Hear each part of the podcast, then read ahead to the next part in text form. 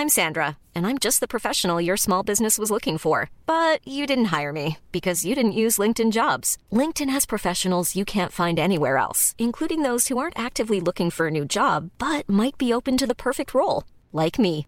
In a given month, over 70% of LinkedIn users don't visit other leading job sites. So if you're not looking on LinkedIn, you'll miss out on great candidates like Sandra. Start hiring professionals like a professional. Post your free job on linkedin.com/people today. Bonjour, je suis Gaël Châtelain-Berry, bienvenue sur mon podcast Happy Work édition spéciale. Dans cet épisode, je reçois Anne-Sophie Clément, la cofondatrice et CEO de Javelot. Si vous pensez que l'entretien annuel ne sert pas à grand-chose, que la libération de la parole est un concept assez vague dans votre entreprise, je pense que cette interview va vraiment vous intéresser. J'espère que vous passerez un aussi bon moment à écouter cet entretien que j'ai eu à le faire. Bonne écoute. Bonjour Anne-Sophie. Bonjour Gaël. Alors, merci beaucoup Anne-Sophie d'être sur Happy Work aujourd'hui. Comme d'habitude, je vais vous présenter très rapidement. Euh, vous avez travaillé pendant plusieurs années main dans la main avec Gauthier Machelon chez Multiposting sur des projets RH. Et c'est chez Multiposting que naît l'idée de Javelot. Et cette idée est sortie en 2016 avec l'idée de redonner du sens aux rituels managériaux. Donc quand on m'a contacté et qu'on m'a parlé de rituels managériaux, vu le sujet de Happy Work, autant vous dire que cela m'a interpellé. Alors, ma chère Anne-Sophie, est-ce que vous pourriez nous pitcher Javelot en quelques mots? Oui, tout à fait. Alors, euh, alors déjà, en effet, on, prononce bien Javelot. D'accord. Euh, l'idée étant de, par, Javelot d'avoir un nom qui, soit prononçable dans toutes les langues. Donc, on le prononce vraiment euh, comme il s'écrit. Euh, donc Javelot, qu'est-ce que c'est? C'est un outil qui permet euh, de réaliser tous les moments d'évaluation euh, au sein d'une entreprise. C'est-à-dire qu'on aide à réaliser l'entretien d'évaluation annuel, qui est assez standard, mais également toute la partie feedback en continu ou feedback 360. Tous ces moments sont enregistrés et, et réalisé au sein de notre plateforme. Mais pourquoi cette idée en 2016 que C'était autant aujourd'hui, c'est vrai que tout ce qui est feedback positif, négatif, remontant, redescendant, tous ces feedbacks-là, on en parle énormément, mais euh, là, on parle d'une idée qui est arrivée il y a bientôt sept ans. Oui, tout à fait. Alors moi, je m'occupais de toute la partie euh, ressources humaines chez Multiposting avec, euh, Gauthier, avec Gauthier Machon. Pardon.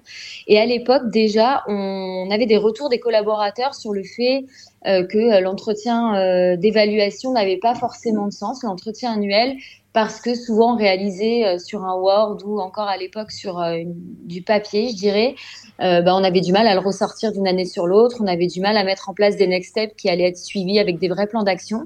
Et donc on s'est dit avec Gauthier, il y a peut-être quelque chose à faire autour de l'évaluation avant même d'aller dans du, management de la performance continue avec du feedback 360 ou avec du feedback positif, négatif. On s'est dit déjà, il faut bosser sur l'entretien annuel d'évaluation.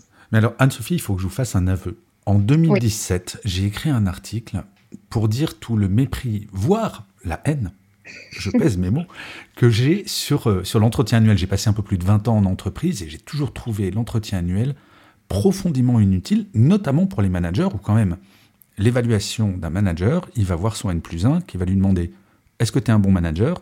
Lui, il va répondre Oui. Est-ce que ton équipe t'apprécie? Mais bien entendu, elle m'apprécie. Donc, est-ce que Javelot va plus loin? Parce que l'entretien annuel, au-delà de laisser une trace, c'est vrai, c'est toujours bien, mais est-ce qu'il y a d'autres outils dans Javelot? Oui, tout à fait. Alors nous, l'idée, euh, c'était de, faire étape par étape. Euh, quand on a commencé à interviewer nos, prospects, on s'est rendu compte qu'en effet, donc l'entretien d'évaluation annuelle était mal fait, euh, mais que souvent il n'était pas préparé.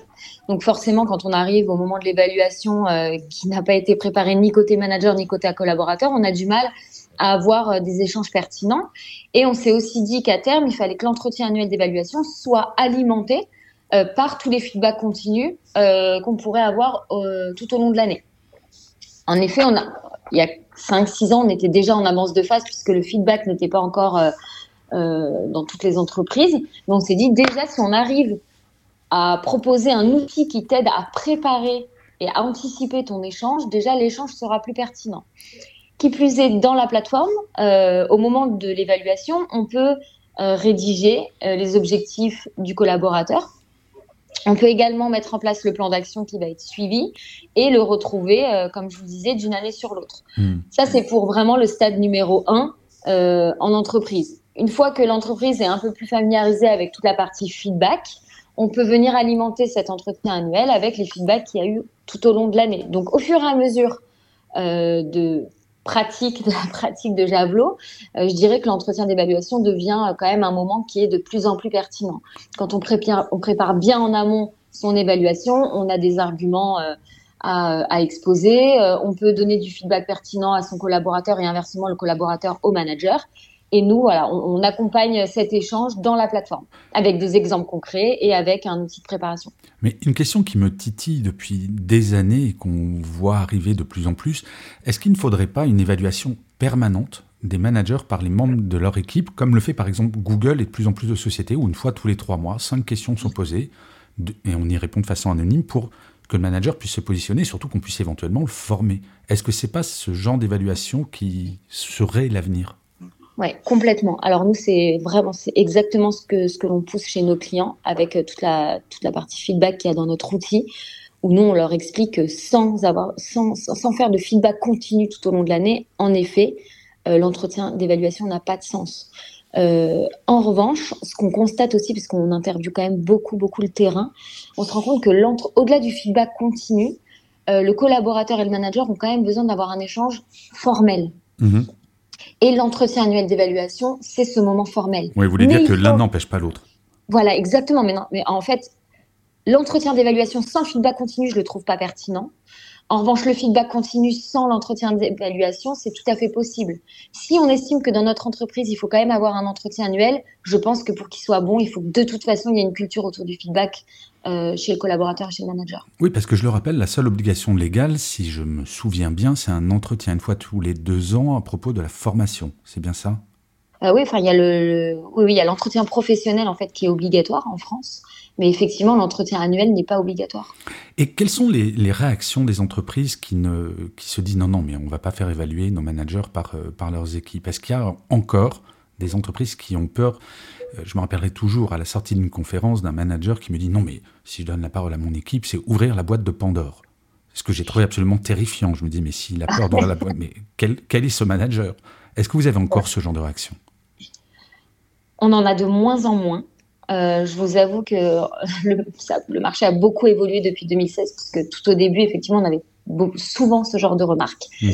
Euh, aujourd'hui, presque plus. D'ailleurs, on a même des RH qui nous contactent euh, en nous disant que justement, ils veulent complètement bannir ce type de management et que euh, et donc, du coup, il souhaiterait un outil pour euh, les accompagner sur ces sujets. Donc, euh, non, je trouve que les mentalités ont vraiment évolué dans le bon sens. J'imagine que la pandémie, la grande démission et le quiet quitting sont trois éléments qui, pour Javelot, sont des, des game changers, comme on dit très, très joliment en français. J'imagine que ça a, été, ça a été un accélérateur de fou pour vous. Complètement. Euh, je vous avoue, quand la pandémie euh, a pointé le bout de son nez, on s'est dit, euh, mon Dieu, on va, c'est la catastrophe, on va plus vendre. Oui, comme tout le monde. voilà, comme tout le monde, on, a eu très peur. Mais alors, en fait, ça a été complètement l'effet inverse. En effet, tout le monde a voulu digitaliser, tout le monde a voulu prendre soin de ses collaborateurs. D'ailleurs, c'est pendant le, le premier confinement qu'on a sorti notre outil de sondage, parce qu'en fait nos RH, enfin, nos clients qui utilisaient, qui utilisaient déjà Javelot avaient envie de sonder euh, bah, euh, au sein de leurs équipes le bien-être, euh, mm. comment ils vivaient la pandémie, etc. Donc nous, ça nous a fait vraiment évoluer dans le bon sens. On a on a rajouté des modules et évidemment les gens ont eu envie de se digitaliser, donc Javelot. D'accord. Donc vous, il y a un avant et un après pandémie pour votre entreprise, mais également dans la façon dont les DRH abordent toutes ces questions d'entretien, de feedback, euh, etc. Complètement. Nous, on a vu vraiment une évolution sur toute la partie feedback euh, post, euh, post-pandémie. D'accord. Alors, j'aimerais revenir sur ce que je disais en introduction sur cette phrase. L'idée, c'est de redonner du sens aux rituels managériaux. Est-ce que vous pourriez m'en dire plus? C'est quoi ces rituels managériaux? Ouais, en fait, c'est en fait, on se rend compte que chez 90% euh, de nos clients, donc euh, on traite avec euh, l'équipe RH, qui en début d'année mettent en place tout leur planning et leurs rituels managériaux, donc à savoir bah, l'entretien annuel. alors, je, vous donne le cas à peu près standard, c'est un entretien annuel en fin d'année ou qui court jusqu'à fin janvier, hmm. du feedback 360 deux fois par an, et souvent du check-in, donc ce qu'ils appellent, en gros, ce que vous disiez tout à l'heure, c'est un peu un, on prend le pouls dans nos équipes une fois par trimestre. Voilà, ça c'est le, c'est le rituel assez standard. Euh, nous, ce qu'on a voulu faire quand on dit redonner du sens aux entretiens, c'est effectivement ne plus entendre ce genre de remarques de je fais des entretiens euh, annuels qui ne servent à rien, euh, je me sens bridée quand je fais un feedback à mon manager, j'ose pas lui dire réellement ce que je pense. Voilà, toutes ces petites choses qu'on entendait il y a quelques années, on veut les bannir en redonnant du sens, c'est-à-dire en les aidant à bien faire leurs évaluations ou leurs feedbacks. Et ça, avec l'outil, on le propose, puisque comme je vous le disais, il y a toute la partie préparation, qui te permet vraiment de te poser les bonnes questions avant d'aller à ton entretien d'évaluation. Hmm. Encore une fois, je ne parle pas que côté collaborateur, mais aussi côté manager. Il faut absolument que le manager prépare bien son, son échange pour qu'il soit pertinent et que le collaborateur se sente considéré. En fait, c'est un outil numérique de libération de la parole, parce que ça, c'est vraiment une énorme tendance depuis la pandémie. Les gens ont envie de dire ce qu'ils ont sur le cœur, dans la tête. Les émotions ont probablement un petit peu plus de place en entreprise après la pandémie qu'avant la pandémie. Donc en fait, vous êtes un outil qui accélère un mouvement qui existe, euh, enfin qui a toujours existé d'une certaine manière. On a toujours eu envie de s'exprimer, mais là, ça devient vraiment très très présent.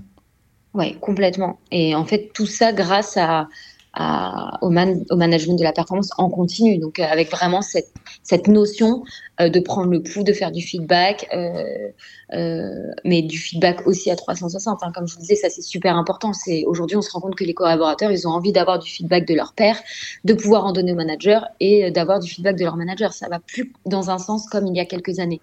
et ça, effectivement, on n'a rien inventé en fait, comme vous le disiez. On remet un peu au centre la parole du collaborateur et du manager. Alors, j'ai une question un peu, pas provocante, mais j'ai toujours une question un petit peu euh, qui me titille. Donc voilà ma question qui titille.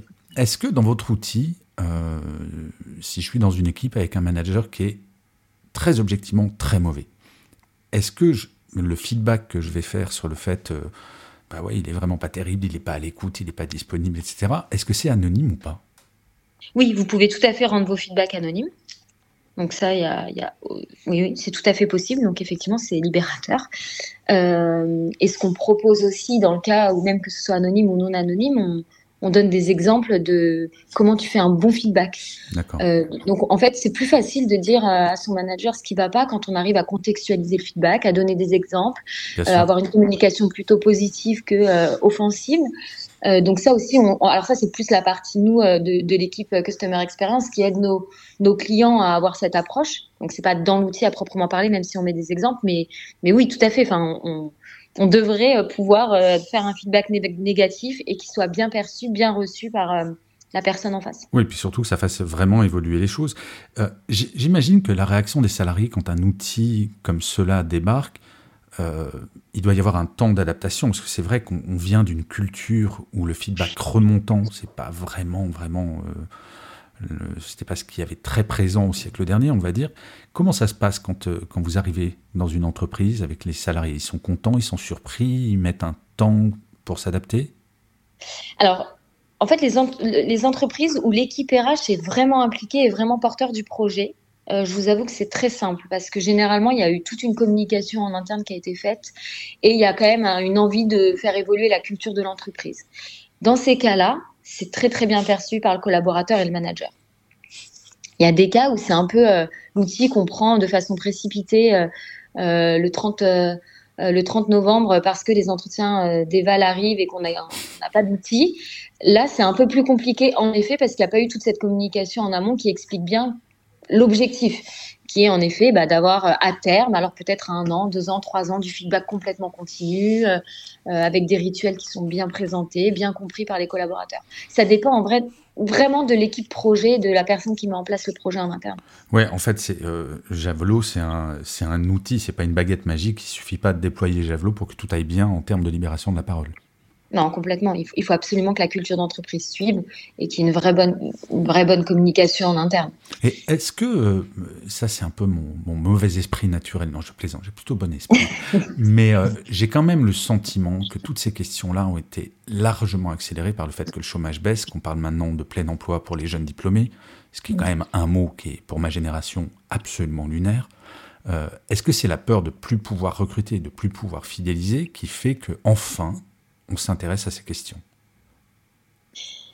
Je sais pas. Je, vous avoue, je suis un peu partagée sur. Euh, en fait, j'ai plus l'impression qu'on s'adapte aussi aux nouvelles générations qui ont surtout envie d'évoluer très vite en entreprise.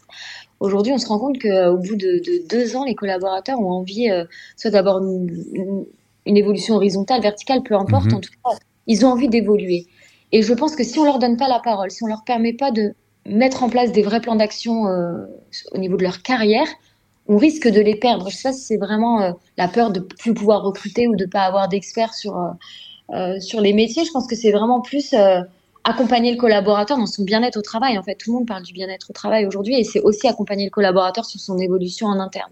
Donc, lui donner la parole et avoir un manager qui le prend en considération, qui arrive à identifier ses leviers de motivation parce qu'il fait du feedback, parce qu'il l'écoute régulièrement. Je pense que c'est plus une adaptation à la nouvelle génération. C'est intéressant ce que vous dites. Vous constatez dans les usages que les jeunes utilisent plus Javelot que les plus vieux ou pas vraiment? Bonne question. Euh, pas vraiment.